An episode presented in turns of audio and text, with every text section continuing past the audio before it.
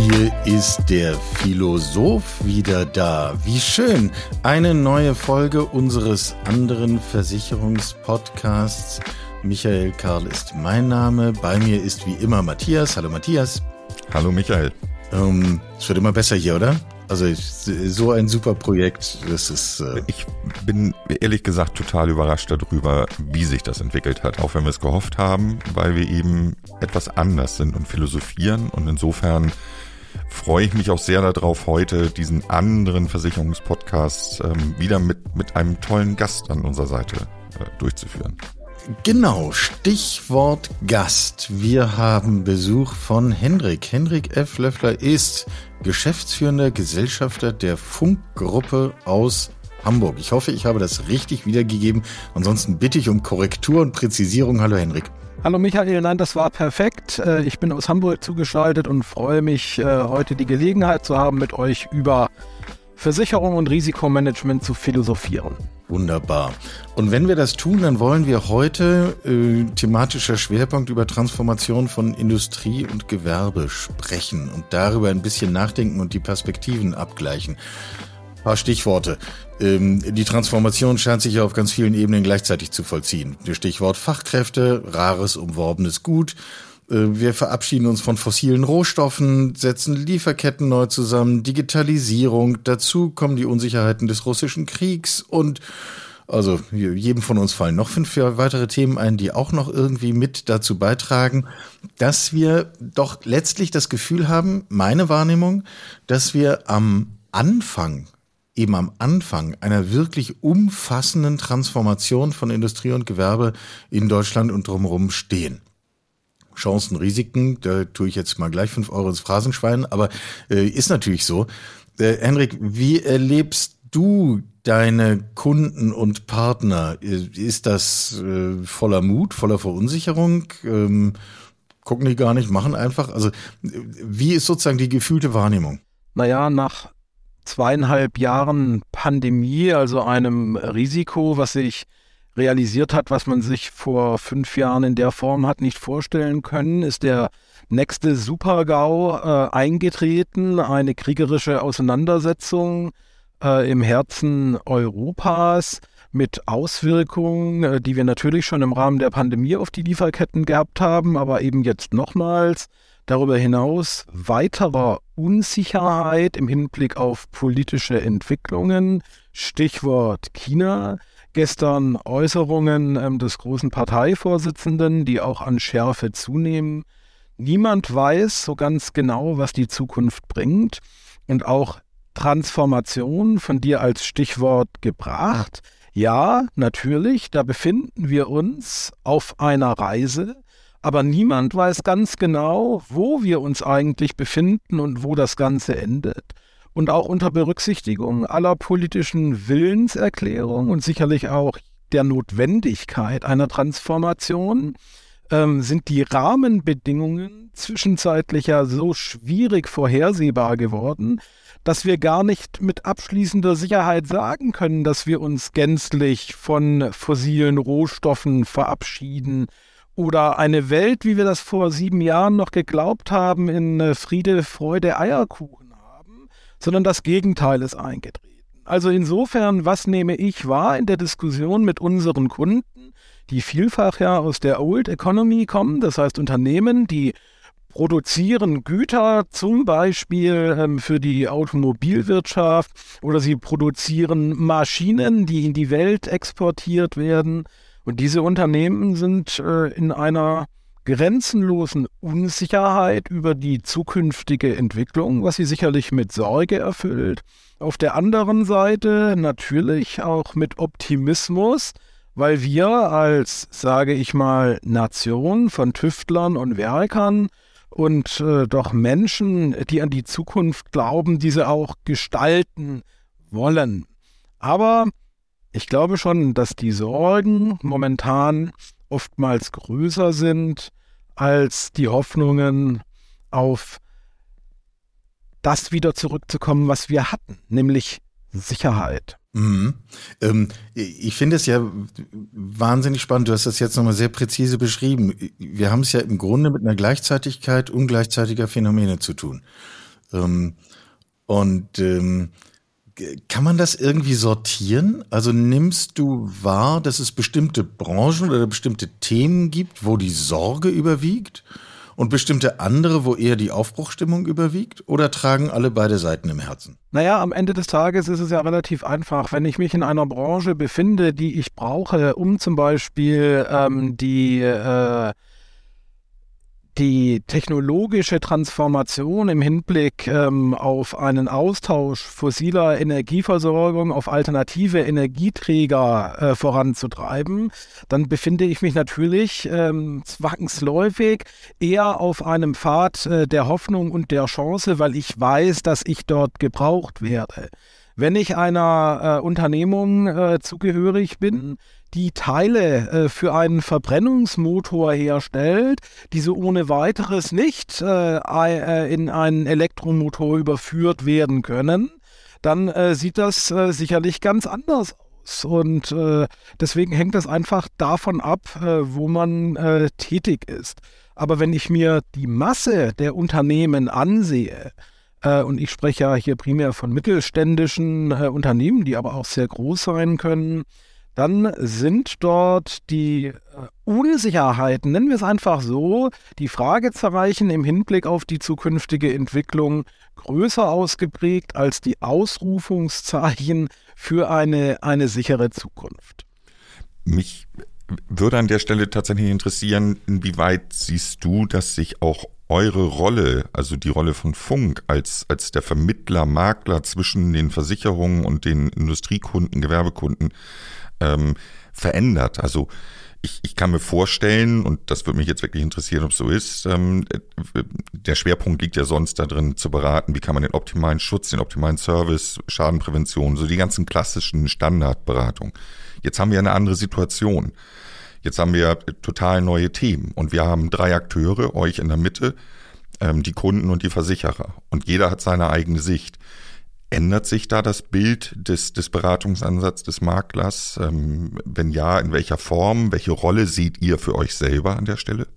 Also das ist auch eine hochspannende Entwicklung. Ich meine, die Funkgruppe ist diesbezüglich ja, sage ich mal, in einer gewissen Weise besonders und anders als der klassische Industrieversicherungsmakler. Wir verstehen uns ja schon seit äh, einer sehr langen Zeit als Systemhaus für Risikolösungen und Dienstleistungen und äh, haben neben äh, unserer, sage ich mal, Beratung in Versicherungsfragestellungen auch eine ganzheitliche Risikomanagementberatung als Dienstleistung für unsere Kunden mit an Bord.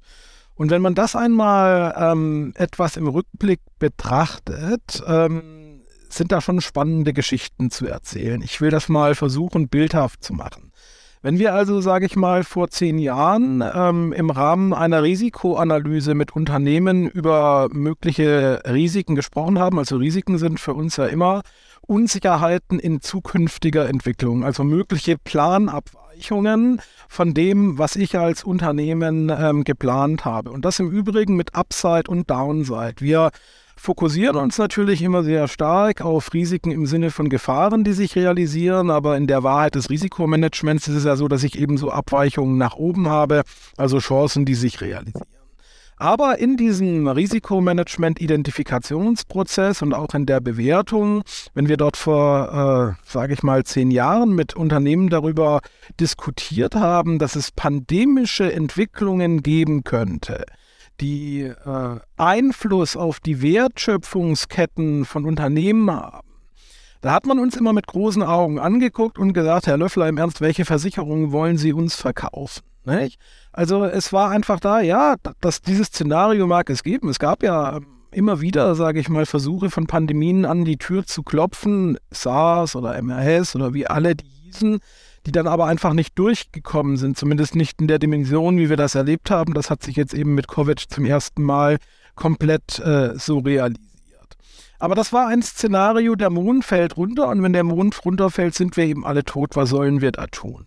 Ja, das ist heute natürlich gänzlich anders. Und ähm, diese pandemische Entwicklung, also der Einsatz eines Szenarios, was man für undenkbar äh, eingeschätzt hat, gekoppelt mit den Erfahrungen, die wir jetzt innerhalb der letzten zwölf Monate auf weltpolitische Entwicklungen gemacht haben, haben natürlich den Horizont ähm, der Unternehmen auch in einer grausamen Art und Weise erweitert, und zwar der Gestalt, dass man heute sehr wohl die Notwendigkeit sieht, ähm, sich mit Risikoszenarien auseinanderzusetzen, die bislang als nicht denkbar gegolten haben. Und ähm, so traurig das ist, es ist ja nach wie vor so, dass wir in der weltpolitischen Szenerie noch ganz viel Potenzial für noch mehr Probleme haben. Ich hatte das zu Beginn angesprochen, das Thema China. Und wenn sich das in welcher Form auch immer realisiert, es reicht ja, wenn wir in eine gegenseitige Sanktionsspirale kommen, wir eine unglaubliche volkswirtschaftliche Abhängigkeit und hier jetzt eben nicht nur im Sinne von Rohstoffen, sondern von Technologie, äh, von Pharmazie, äh, von, von allen nur denkbaren Dingen. Also wir hätten nochmals eine völlig andere Auswirkung auf unsere, auf unsere Absatzmärkte, auf unsere Wertschöpfung und damit auf die Risikotragfähigkeit von Unternehmen, weil Umsätze in einer ganz anderen Form getroffen werden, weil die Kostenstrukturen getroffen werden. Also, aber wir kamen von der Frage her, wo, wo, wo sehen wir oder wo verändert sich da etwas? Es verändert sich die Bereitschaft, ähm, mit dem Thema Risiko äh, in einer sehr strukturierten äh, und systematischen Form auseinanderzusetzen. Also Kunden, die vor zehn Jahren mit unserem Risikomanagement äh, investiert haben, waren tatsächlich entweder Unternehmer, die dieses Thema aus betriebswirtschaftlicher Sicht als etwas sehr Wichtiges begriffen haben, weil sie gesagt haben, Szenarioplanung, nichts anderes ist ja Risikomanagement, gehört für mich zum Handwerkszeug ähm, der Unternehmenssteuerung. Da hat es aber sehr wenige gegeben, die das wirklich per Excellence gemacht haben. Aber es hat natürlich viele Unternehmen gegeben, die in Risikomanagement investiert haben, aber weil sie es mussten, weil es eben eine formale Verpflichtung dazu gegeben hat, bestimmte Anforderungen äh, nach Gesetzen äh, zu erfüllen, um letztendlich das Testat des Wirtschaftsprüfers zu bekommen oder sich zu enthaften. Und hier stelle ich eine, eine Trendwende fest, weil einfach die Praxis uns gezeigt hat, dass das Undenkbare möglich ist, dass der sichere Hafen, in dem wir uns über Dekaden befunden haben, Gott sei Dank, ich meine, was waren das rückblickend für großartige Zeiten, in denen wir uns bewegt haben, die haben sich verändert und jetzt ist es einfach sehr wichtig, sich dynamisch mit Risikoszenarien auseinanderzusetzen und sich sehr rechtzeitig über, äh, zu überlegen, was tue ich, wenn hier tatsächlich wieder etwas in dieser Dimension passiert. Also politische Risiken, pandemische Risiken, aber auch Risiken im Hinblick auf äh, politische Stabilität in, im eigenen Land, energetische Infrastruktur, sind ja alles große Fragezeichen, äh, muss man ja ehrlicherweise sagen. Wie kommt die Energie äh, von Nord nach Süd? Dort haben wir nun mal die großen produzierenden Industrieanlagen. Alles das, mit diesen Themen setzt man sich jetzt sehr viel systematischer auseinander, mit sehr viel mehr Zeit, als das früher der Fall gewesen das tut uns natürlich gut, weil wir uns ja eben auf diesen Risikodialog spezialisiert haben, entsprechende Tools zur Verfügung stellen, um mit den Unternehmen dort in die Interaktion zu gehen. Wir sind ja auch keine Besserwisser. Ich weiß auch nicht, wie sich die Zukunft gestaltet, aber wir wissen eben, wie man in Risikoszenarien denkt und ähm, verstehen uns dort als Moderator und Coach. Und diese Rolle ähm, ist eine sehr, sehr gute, weil es eben auch eine Rolle ist, die nicht von vielen Marktteilnehmern in unserem Wettbewerbsumfeld besetzt wird. Bevor wir vielleicht gleich dann nochmal auf die Frage kommen, ob wir eigentlich einen Zustand von mehr Sicherheit wieder erreichen werden oder ob wir einfach mit mehr Unsicherheit werden leben müssen. Die, die würde ich gleich noch aufwerfen. Vorher mal eine ganz praktische nach, nach eurer Erfahrung. Ähm, wir haben es ja mit einem Ungleichgewicht von Wissen zu tun. Ähm, und äh, du hast gerade geschildert, wie, wie sozusagen zehn Jahre zurück äh, Menschen wie ihr da standen und sagten, lass uns mal über diese Szenarien reden und alle anderen gesagt haben, na ja, ja, ja, ja, machen wir irgendwann mal, ist nicht so wichtig. Ähm, wo nehmt ihr aber jetzt in dieser so veränderten Welt wieder einen erneuten Wissensvorsprung her? Also sich hinzustellen und zu sagen, wir können die Methode schön und gut, aber eigentlich braucht es doch Erkenntnisse darüber, was so kommen kann an möglichen Szenarien, welches die Faktoren sind, welches die möglichen Themen sind, ein paar hast du genannt. Ähm, wie stelle ich mir das intern zum Beispiel bei euch vor? Also wie, wie entsteht dieses Wissen? Also dieses Wissen entsteht in, in vielfacher Weise. Ähm, wir investieren ja in äh, Studien, in Untersuchungen, zum Beispiel zu politischen Risiken, auch losgelöst äh, von der Funkgruppe in unserem anderen äh, ähm, Vehikel der Funkstiftung, wo wir gemeinnützige Forschung betreiben zu bestimmten Themen, das übrigens auch getan haben, lange äh, bevor äh, dieser Konflikt eskaliert ist. Also im Jahre 2018 haben wir 25 Risikoländerberichte äh, herausgebracht, die sich eben mit Unsicherheiten äh, in äh, Ländern beschäftigen, die für die deutsche äh, Wirtschaft von nachhaltiger Bedeutung sind. Und das ist ganz interessant, das vielleicht auch nochmals bezogen auf diese Länder zu lesen. Also dort haben wir auch nicht gesagt, das passiert. Aber, und das ist ja nochmals das, was wir machen. Risikomanagement betrachtet das Leben die Welt in Szenarien. Wir haben einen Planungshorizont. Wir gehen davon aus, dass wir bzw. die Unternehmen, die planen, wissen, was sie tun. Dort sitzen ja die Experten. Ich kann ja auch einem Unternehmen nicht erklären, wie sie ihr Geschäft machen. Das ist auch nicht unsere Rolle. Wir können aber die Experten in Unternehmen zusammenbringen und mit unterschiedlichen Experten die Frage stellen, was aber passiert denn, wenn dieses Rädchen sich nicht so dreht, wie ihr das angenommen habt, oder wenn dieser Kunde wegfällt.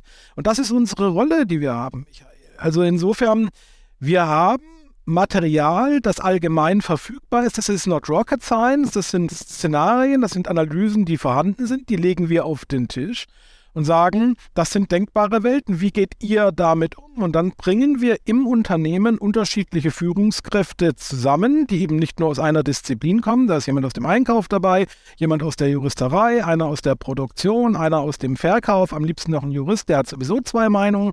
Und dann haben wir eine Mixtur von unterschiedlichen Wahrnehmungen. Genau das wollen wir. Wir wollen ja im Risikomanagement nicht sagen, wir haben den Punkt X, den wir treffen werden. Wir wollen wissen, X minus Y oder X plus Z.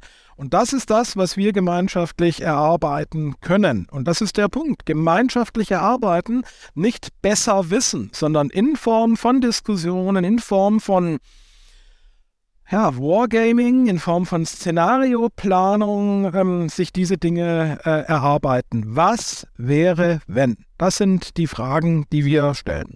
Jetzt hast du gerade gesagt, gemeinschaftliche Arbeiten. Am Ende wollt ihr aber auch Risiken decken für eure Kunden. Das heißt, zu der Gemeinschaft gehört noch ein dritter Player, mindestens mal der dritte, nämlich am Ende der Versicherer oder ein Versichererkonsortium. Wie dynamisch sind die denn geworden? Kommen die dem hinterher?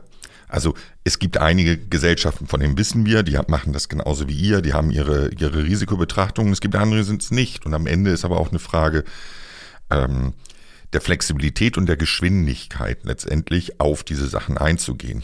Wie ist ja. da dein, deine Sicht? So? Also die Versicherungswelt hat sich natürlich auch gänzlich verändert, insbesondere wenn wir über Industrieversicherungen sprechen in den letzten Jahren. Dort haben wir auch ein, ein Marktumfeld, was sich im Hinblick auf die zur Verfügung stehenden Kapazitäten massiv verengt hat. Das heißt, das, was vor Jahren noch zur Verfügung stand, äh, für ein Appel und ein Ei. Es galt ja immer dieser alte Grundsatz im Risikomanagement, nothing beats cheap insurance. Das war für Risikomanagement übrigens schwierig.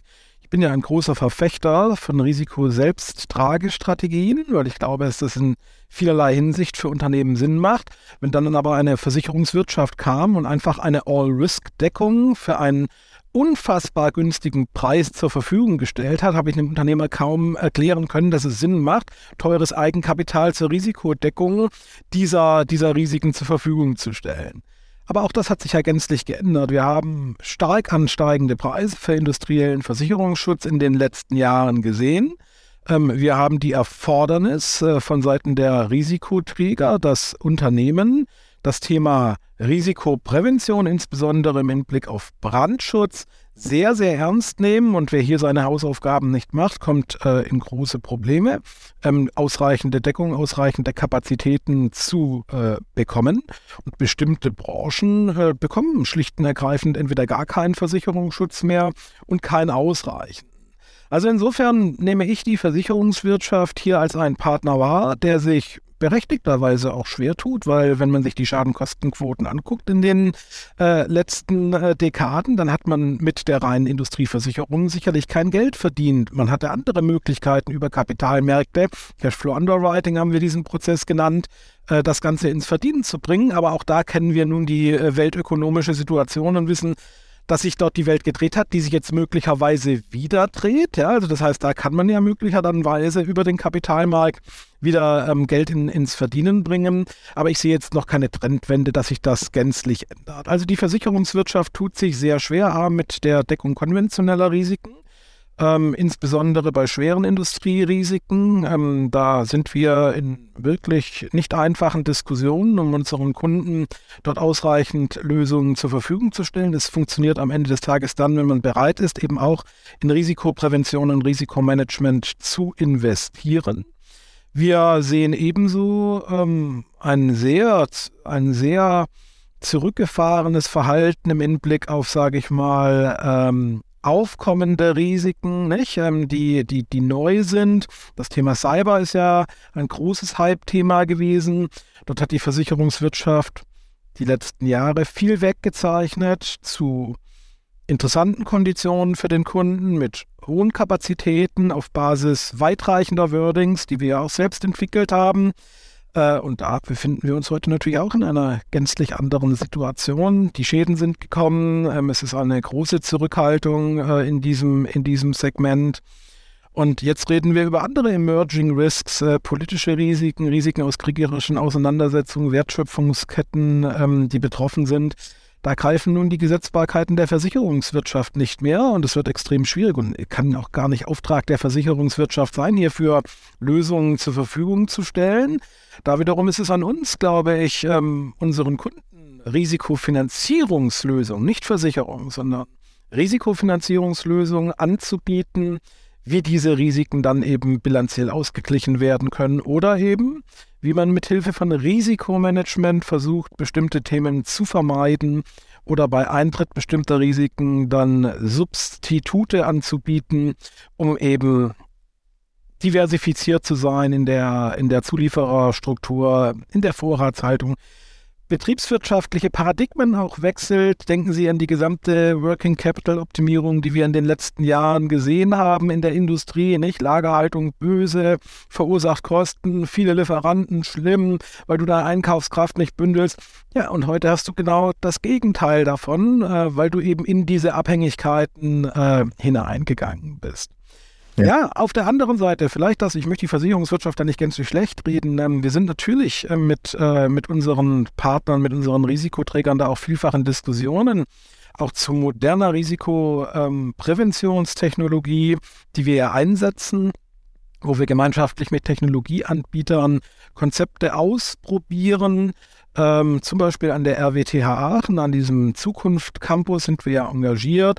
Da setzen wir ähm, Sensorikpakete ein, um bestimmte Risiken äh, zu detektieren, bevor sie eigentlich entstehen, um den Schaden eigentlich gar nicht erst äh, eintreten zu lassen. Und das sind hochinteressante Erkenntnisse, die wir dort erzielen. Und dort sind wir natürlich auch mit äh, unseren Partnern aus der Versicherungswirtschaft im Dialog, wobei sich die Versicherungswirtschaft tendenziell schwer tut, ähm, an Technologie zu glauben, zu der es noch keine Statistik gibt. Nicht? Ähm, weil wenn wir uns angucken, auf was basiert am Ende des Tages die Kalkulation eines Risikos, natürlich ganz vielfach auf Erfahrungswerten. Und hier kommen wir jetzt und erzählen, guck mal, wir haben hier mit dieser Form von Sensorik geknüpft an künstliche Intelligenz die Möglichkeit, Feuerschäden gar nicht mehr entstehen zu lassen. Und insofern ist dieses Risiko jetzt subjektiv viel besser. Das kannst du jetzt wieder in die Bücher nehmen. Da tut man sich schwer. Aber wir reden ja über Unternehmen, die teilweise eben keinen Versicherungsschutz mehr bekommen. Die haben gar, gar keine Alternative, als sich solchen Dingen dann zu widmen. Und die schlagen dann eben Versicherungen von unten in der Form, dass sie auf Versicherungen verzichten durch große Selbstbehalte, weil sie an die Risikoprävention glauben, die wir dort gemeinschaftlich installieren. Oder mhm. die Unternehmen, die oben nicht mehr die Kapazitäten bekommen, ähm, weil sie eben sagen, wir müssen verhindern, dass dieser Schaden eintritt und dann in, in diese Richtung investieren. Ist das ähm, ich vereinfache ein wenig nur zur Verdeutlichung. Äh, sieh es mir nach. Ist das eine gute oder eine schlechte Nachricht für die Versicherungswirtschaft, wenn Unternehmen sich auf diese Weise verhalten? Also es könnte ja eine gute sein, weil man keine unkalkulierbaren und irgendwie madigen Risiken in die eigenen Bücher nehmen muss. Es könnte auch eine schlechte sein, weil einfach ein Marktsegment ausfällt und wenn es einmal weg ist, ja auch nicht wiederkommt. Ähm, ganz, ganz spannende Frage. Und insgesamt natürlich für das Modell der Versicherungswirtschaft ja ein Thema, was wir, hm, sage ich, auch vor diesen unwegbaren Zeiten, in denen wir uns jetzt befinden, äh, sehr, sehr, sehr äh, kontrovers diskutiert haben. Nicht? Also als die ganzen Insurance-Tags äh, gekommen sind und ja. gesagt haben, hey, wir absorbieren den Markt, ihr werdet in Zukunft nicht mehr da sein. Da kam ja auch unser Interesse her, uns mit diesen Fragestellungen auseinanderzusetzen. Jetzt, äh, sage ich mal, zehn Jahre später, die meisten Insurance-Tags sind nicht mehr da, wir sind immer noch da. Ich bin da recht selbstbewusst, stärker als je zuvor.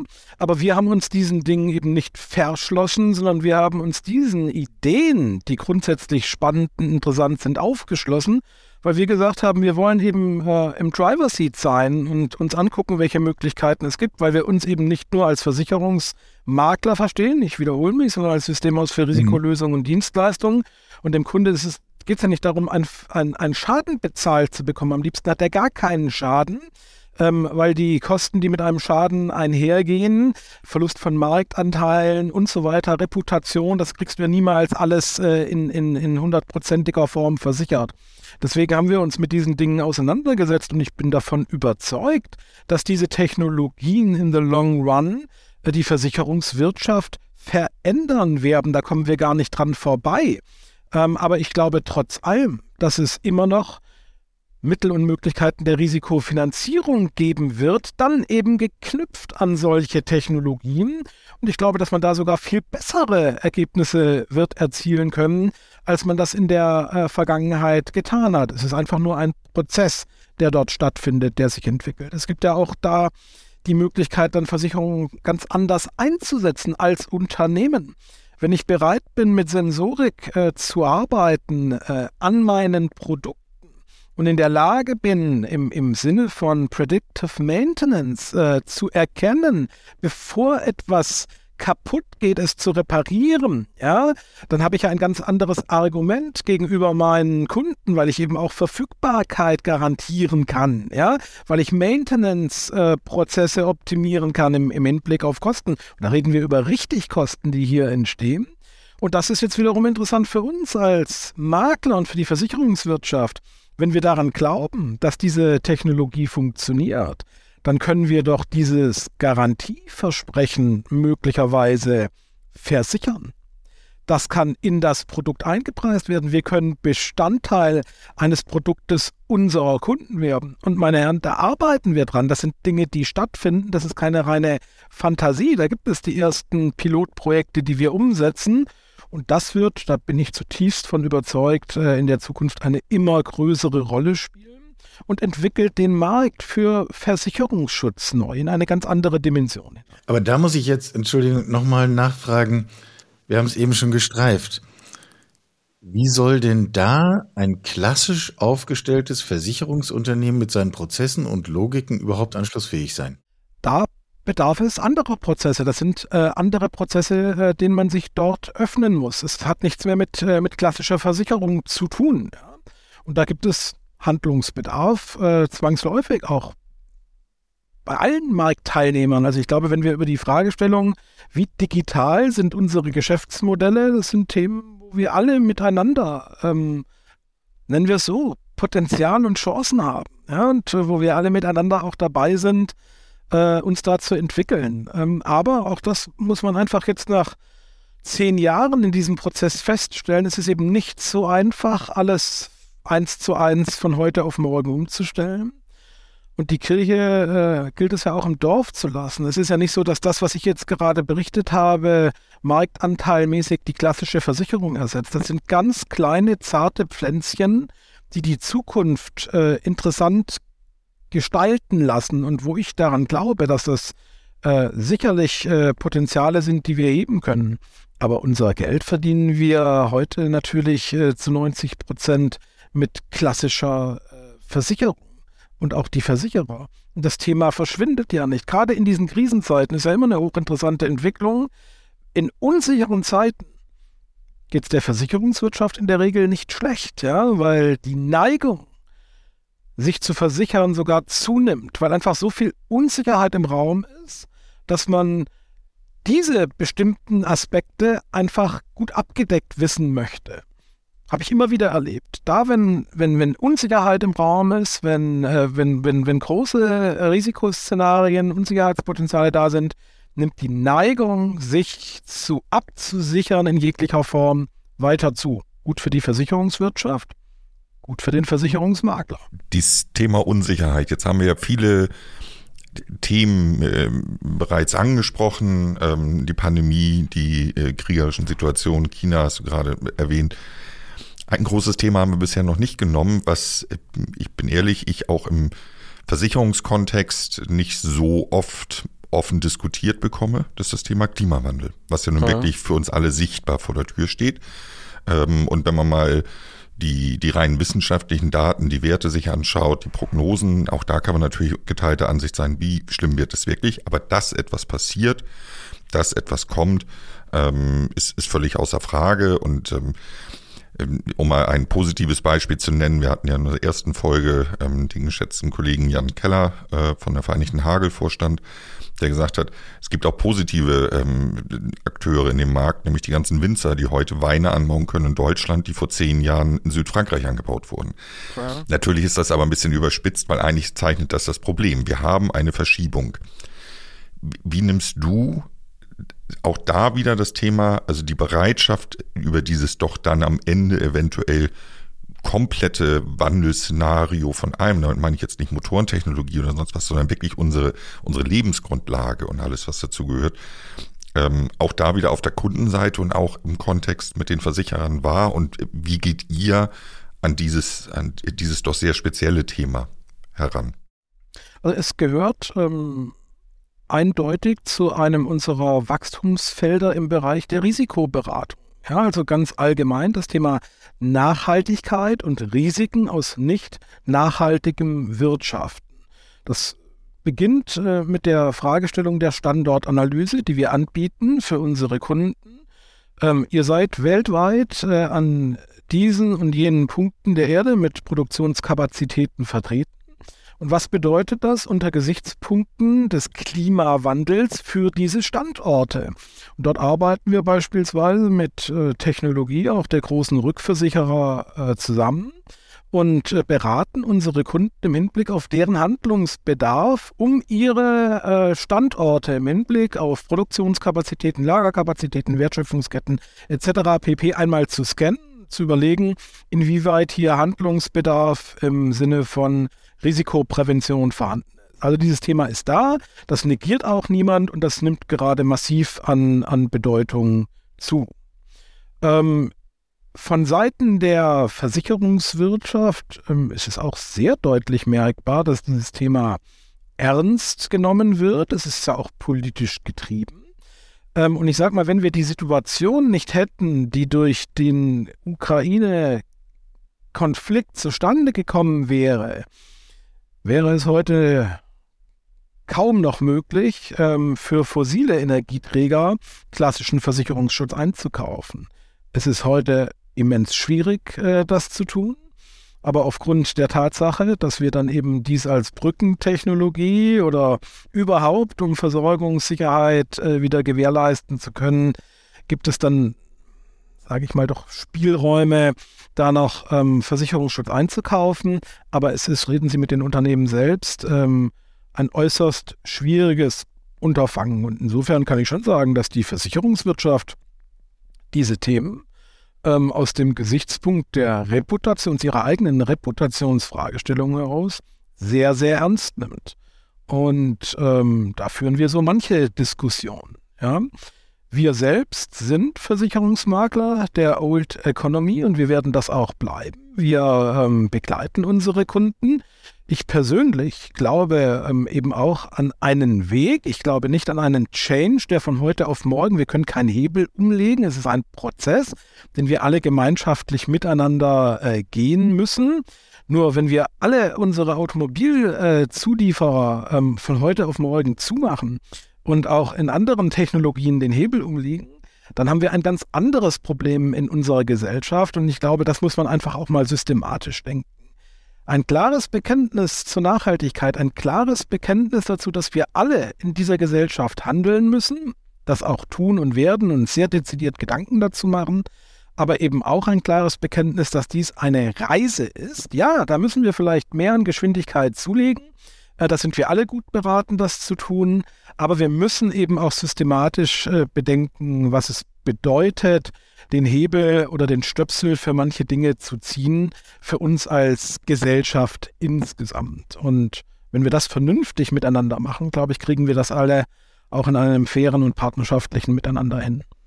Mhm. Würdest du das Thema Nachhaltigkeit ähm, äh, durchaus in den Rang der, der existenziellen äh, Fragen erheben? Also ich treffe mehr und mehr Menschen, die mir sagen, ich kann mir eigentlich kaum ein auch wirtschaftlich sinnvoll erfolgreiches Modell vorstellen, im Jahr, sagen wir mal, zehn Jahre voraus, äh, Anfang der 30er, das nicht konsequent nachhaltig strukturiert ist.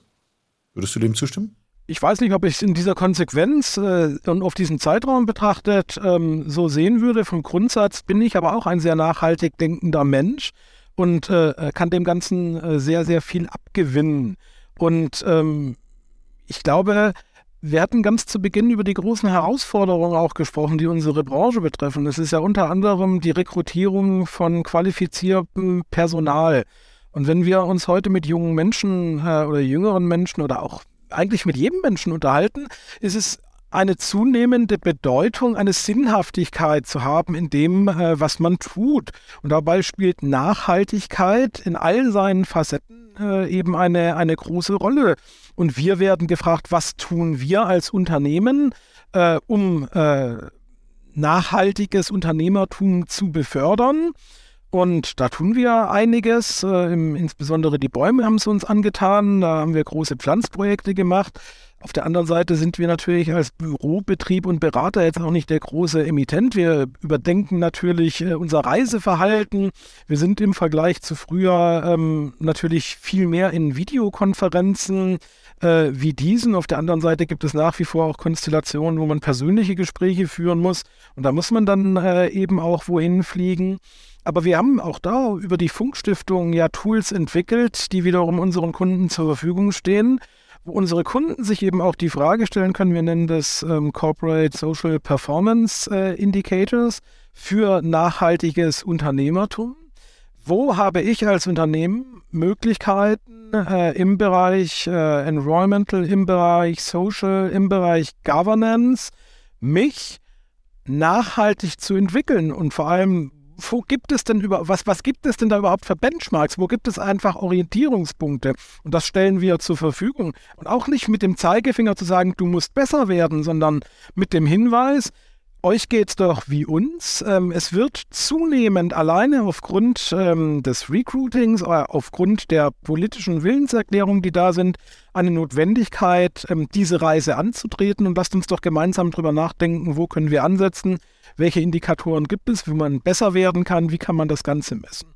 Und ja, da erfahren wir ja auch Nachfrage. Es schreit nicht jeder Hurra, äh, dass man sich mit diesem Thema zusätzlich in dieser Zeit auseinandersetzen muss. Und es ist sicherlich auch irgendwo ein Generationenthema, aber es ist ein Thema, was uns alle miteinander nicht mehr loslassen wird. Und es ist ja auch gut so. Ich meine, Nachhaltigkeit ist sich selbst zu erhalten oder das, was uns allen äh, eine, eine Lebensgrundlage ist.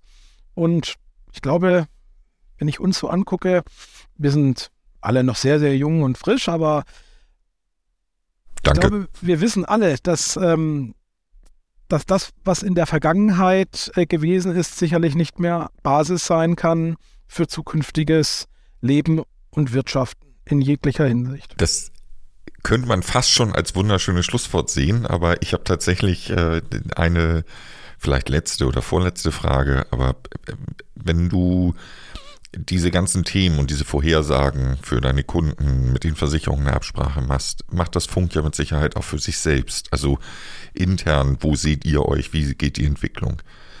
Was habt ihr noch an Reisen vor? Wo, wo seht ihr euch selber in den nächsten, ich sage jetzt mal bewusst fünf Jahren? Ähm, weil in der Dynamik, in der wir die letzten fünf Jahre gesehen haben, ich hoffe, es wird nicht in derselben hohen Dynamik mit neuen Überraschungen weitergehen, aber was, was kommt auf euch zu, kurz- und mittelfristig? Wie müsst ihr euch aufstellen? Mit Werten wachsen ist euer, euer ähm, Slogan. Ähm, gibt es da eine Veränderung?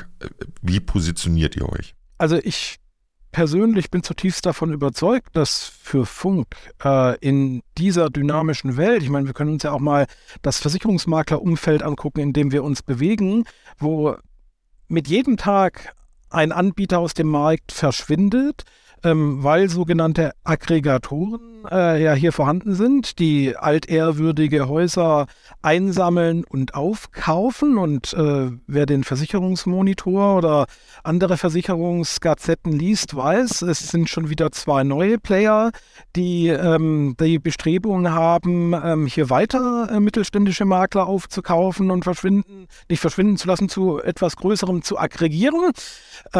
Genau das tun wir nicht. Wir sind ja ein inhabergeführtes Unternehmen, äh, 1879 gegründet, in der fünften Generation. Wir haben zwei Weltkriege überlebt, ähm, zweimal vor dem Nichts gestanden.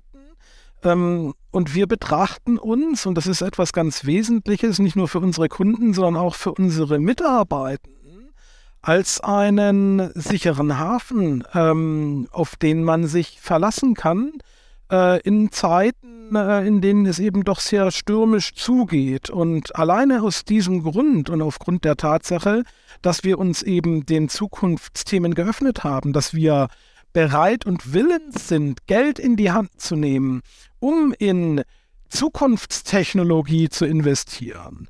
Funk hat noch nie so viel Geld ausgegeben für Digitalisierung, wie wir das in den letzten Jahren getan haben und wie wir das auch weiter tun werden, weil wir unabhängig bleiben wollen, weil wir glauben, dass wir Marktanteile gewinnen, exakt durch äh, unser Agieren als Risikoberater, als Systemhaus für Risikolösungen und Dienstleistungen, durch das Zusammenbringen von Technologieanbietern und, und, und Risikofinanzierung, durch das Vorantreiben von Risikomanagementberatung.